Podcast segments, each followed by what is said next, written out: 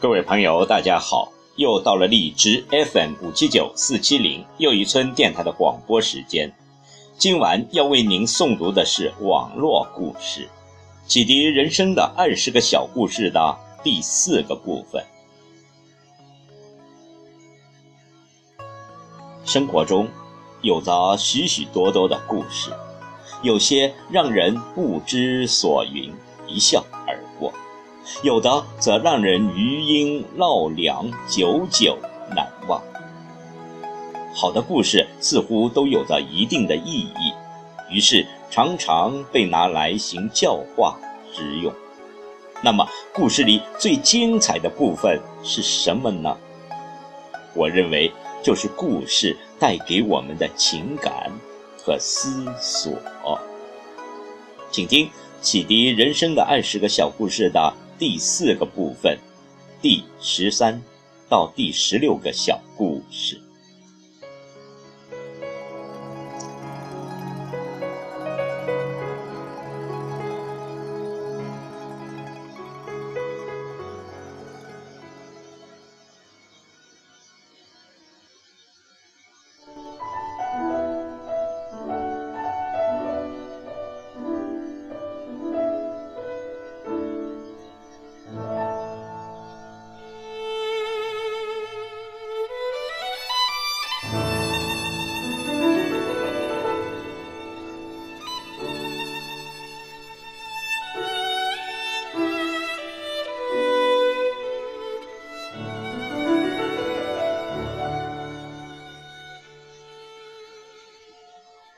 第十三个故事：中、俄、法、德、意等国人士相约以酒来显示自己的民族文化。中国人拿出了酿造精纯的茅台，俄国人交出了伏特加，法国人的香槟，意大利人酿出了葡萄酒。德国人取出了威士忌，众彩纷呈。这时候，只见美国人不慌不忙地将所有的酒都倒出了一点，兑在了一起，说：“这叫鸡尾酒，它体现了美国的民族精神，博采众长，综合创造。”这个故事给我们的感悟是：一个成功的人，不是他比别人行，而是能善用他人的长处。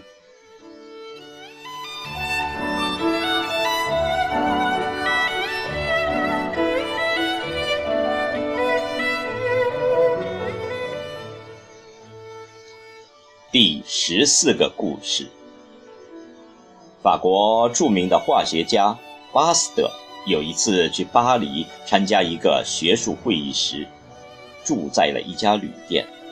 旅店的服务人员见他衣着朴素，行李简单，以为他是一位非常普通的客人，就把他安排在了一间偏僻阴暗的小房间里。后来，服务员无意中知道他就是鼎鼎大名的巴斯特教授时，赶紧跑来要求帮他更换房间，并且向他道歉说：“我以为旅客的阔气和地位和他所携带的行李是成正比的呢，所以将您认错了，实在是很抱歉的。”巴斯德笑着回答说。不不不，我认为一个人的摆阔和他的无知才是成正比的呢。这个故事给我们的感悟是：一个真正有身价、有实力的人，是不需要靠摆阔来提升自己地位的。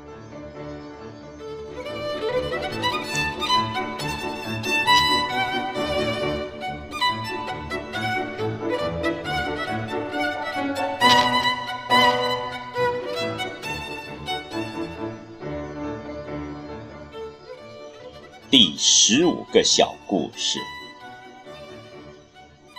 第一天，小白兔去钓鱼，一无所获。第二天，它又去钓鱼，还是如此。第三天，它刚到，一条大鱼从河里跳出来，大声的叫道：“你要是再敢用胡萝卜当鱼饵，我就扁死你！”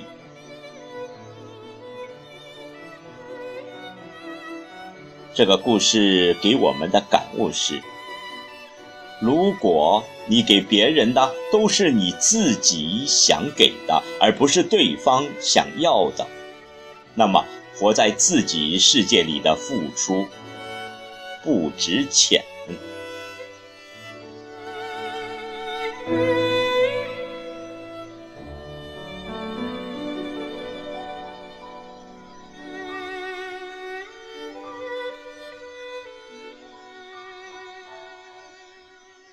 第十六个故事，在一次讨论会上，一位著名的演说家每讲一句开场白，手里却高举着一张二十美元的钞票，面对着会议室里的二百个人，他问：“谁要这二十美元？”一只只手举了起来。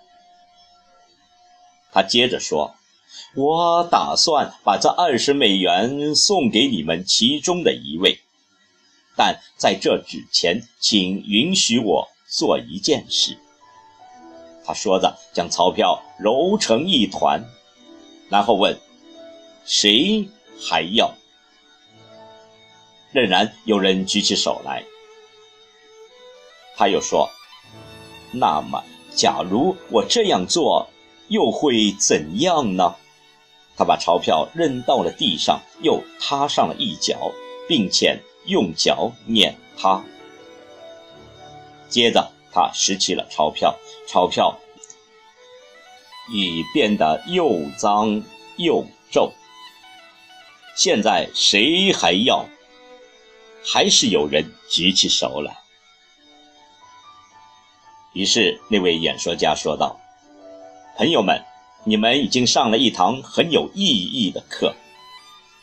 无论我如何对待那张钞票，你们还是有人想要它，因为它并没有贬值，它依旧是二十美元。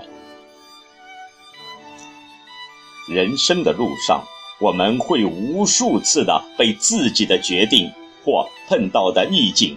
击倒、欺凌，甚至碾得粉身碎骨，我们觉得自己似乎一文不值。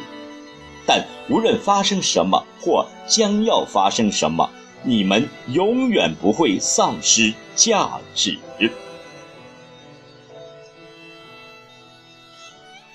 这个故事给我们的感悟是：生命价值不依赖我们的所作。所为也不依赖我们结交的人物，而是取决于我们的本身。我们是独特的，永远不要忘记这一点。